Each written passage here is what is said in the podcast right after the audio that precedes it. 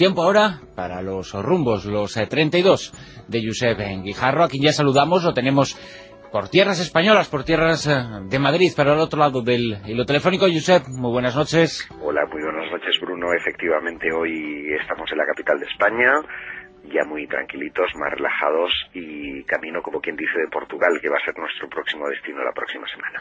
Y desde allí entraremos en contacto contigo porque, bueno, hay muchas cosas que contar en ese país vecino, forma parte de la península ibérica y, bueno, compartimos muchísima historia y muchísimas eh, cosas eh, con ese país. Pero hoy, eh, Josep, el turno es para uno de los países que has visitado recientemente, cuando era uno era pequeño, y cuando estudiaba las diferentes repúblicas eh, que formaban parte de la Unión Soviética, uno no entendía por qué no eran independientes, como después eh, se proclamaron, porque descubría que tenían su identidad, eh, su bueno pues su historia propia, muchísima, y eran las más fáciles de todas ellas, de aprenderse en memoria, eran las bálticas, Lituania, Letonia y Estonia, por esa, bueno, pues porque fonéticamente era muy sencillo acordarse de ellas. Pero se descubre y a partir ya de, su independencia lo que descubrimos es que la historia, en concreto de Estonia, de Estonia, no empezaba en ese año 1991, que es cuando se proclamó independiente, sino que hay que remontarse muchísimo tiempo atrás. Eh, tú has estado allí recientemente, en este país eh, que tiene, bueno, apenas un millón y medio de habitantes, pero una historia que ya quisieran para sí muchos. Una historia fascinante, mm, que se remonta además a muchísimos años, aunque nos vamos a concretar en dos periodos, el primero medieval y el segundo de la Segunda Guerra Mundial, eh, donde todavía hoy es eh, fácil encontrar gente que anda por los campos buscando antiguas minas, eh, cascos, fusiles y toda clase de armas eh, del conflicto bélico eh, pues que, tuvo lugar durante la Segunda Guerra Mundial justamente allí.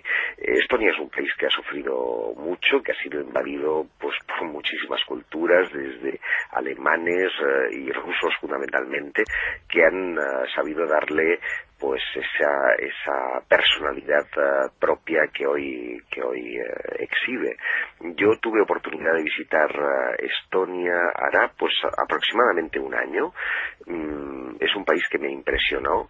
Mm, desconocía que pudiera ser especialmente la ciudad medieval de, de Tallinn, ¿no? el núcleo urbano Mm, seguramente uno de los mejor conservados que tenemos en, toda Europa y hoy día es muy conocido por cruceristas y por viajeros que se acercan hasta Tallinn generalmente en un viaje que incorpora las tres repúblicas bálticas como tú mismo mencionabas ahora mismo no pero pero es mucho yo creo que, es eh, perder un poquito el tiempo, en el sentido de que Estonia tiene mucho eh, que ofrecer como para hacer un viaje propio a ese país y conocer no solamente Tallinn, que es una capital asombrosa, como digo, con historias fascinantes eh, que tienen que ver no solamente con mitos, con leyendas, sino también con la historia misma de la ciudad, sino por sus islas, a las que me gustaría referirme hoy en la sección.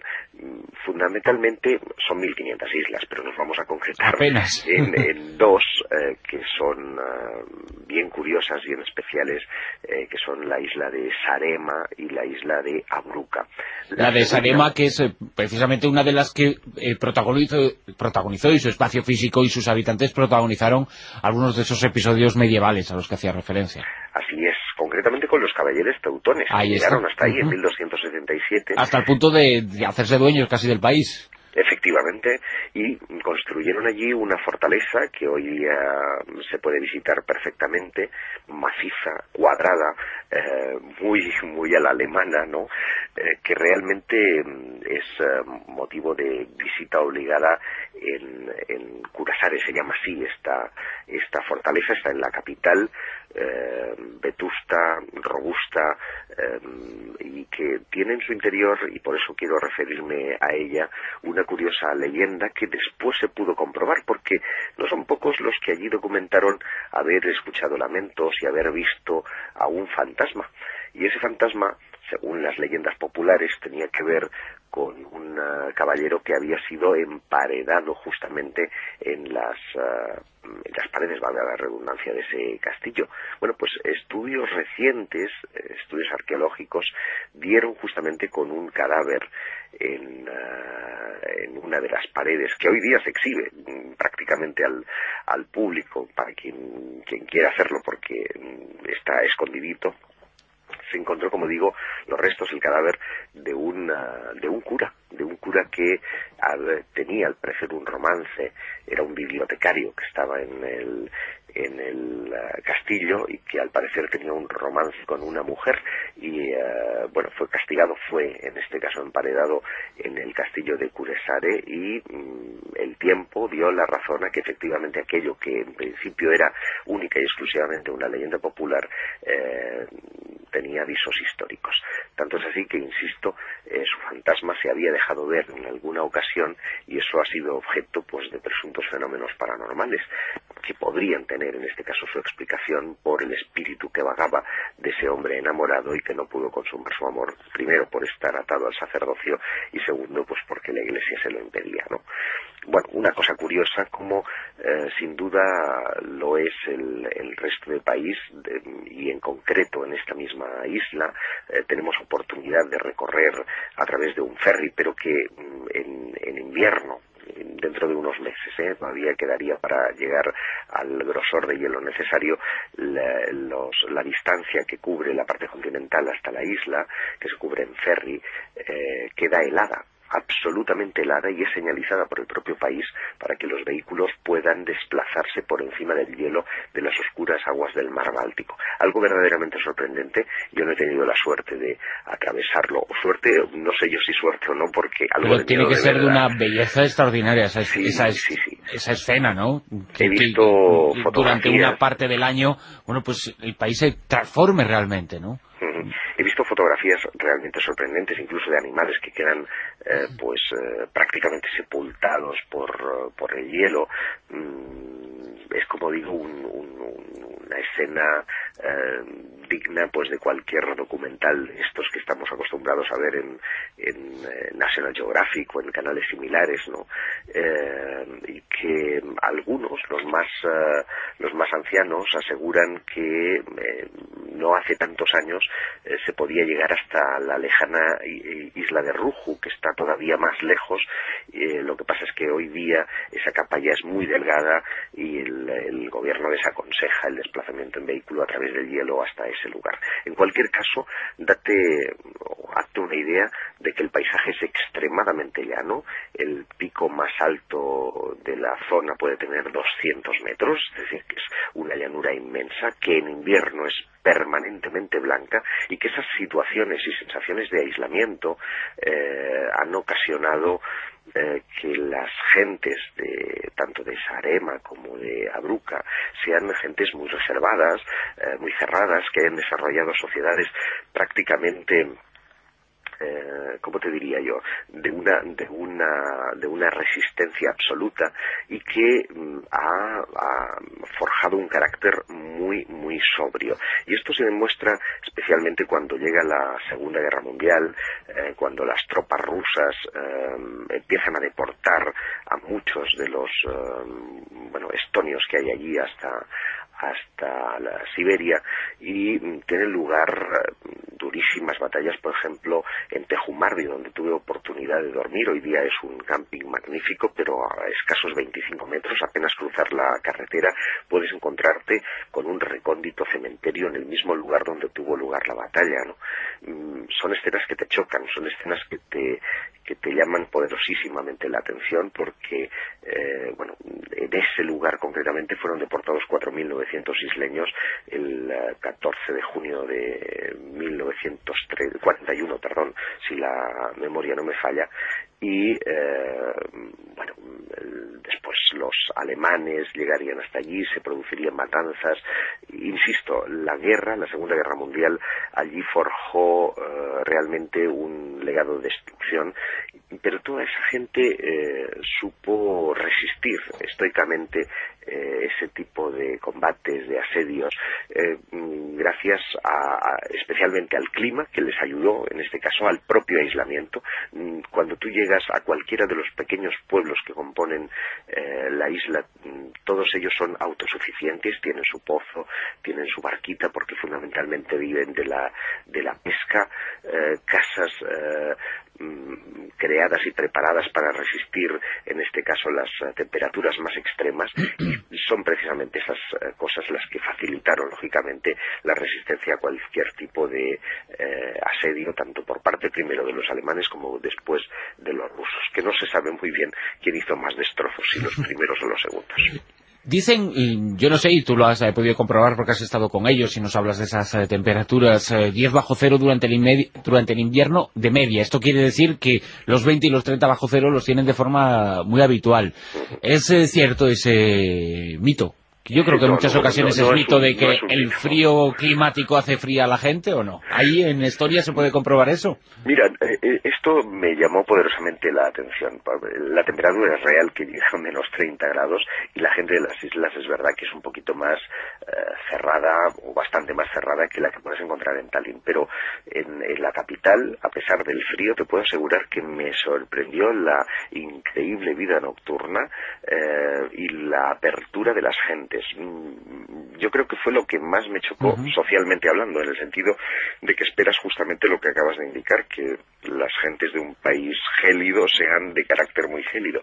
No, mm, a la mínima eh, posibilidad de expresión, de socialización, de relación, eh, tanto con extranjeros, con los propios eh, estonios, son gente muy abierta, gente con muchísimas ganas de, muy inquieta, con muchísimas ganas de vivir y de compartir, y lo que todos fundamentalmente coincidían en señalar es que ha cambiado profundamente la vida eh, Internet.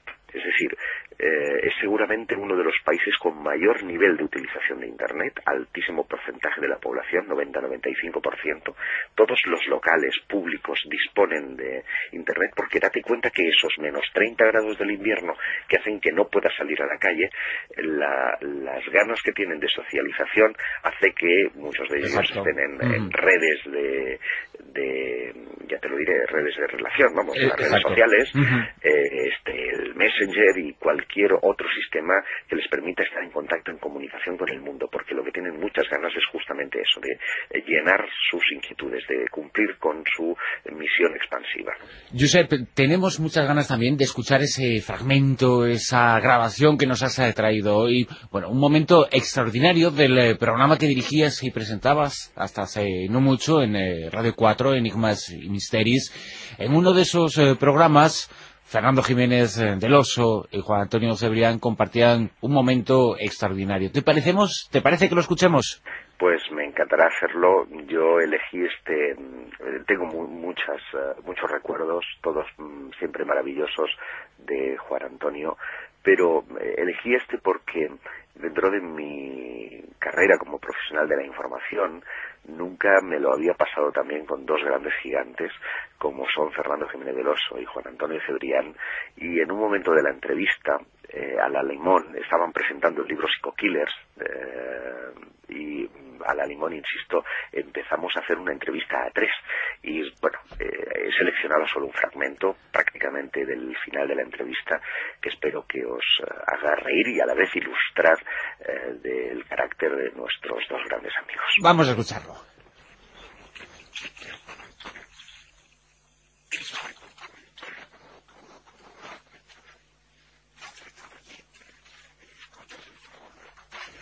Hay un pequeño problema con esa grabación. Vamos a intentar eh, recuperarla, Josep. Como decimos, es un momento verdaderamente sorprendente. Desde luego. Yo, he comprobado que, la voz se escuchaba bien y supongo que vosotros también, así que el primer sorprendido soy yo. Vamos a, ya creo que la tenemos recuperada. Vamos a escucharlo. Lo que me inquieta es Juan Antonio. Él sabe contar la historia como, como, como no la cuenta nadie te hace estar allí, te escuchas el fragor de la batalla, estás, estás oliendo la sangre, el sudor, estás escuchando los mandobles, estás... te transporta, te lleva ahí. Y lo he entendido con sus pasajes de la historia, con su cruzada del sur, hasta con la historia de los godos, que ya es el Los colmo. hijos ingeribles, ¿eh? Sí, sí, sí. Pero aquí en este libro yo creo que se excede en realismo. Creo que, que, que está poniendo algo de parte suya. Yo no sé. Tú eres un psicópata, Juan Antonio. Pues va a ser que sí. al final.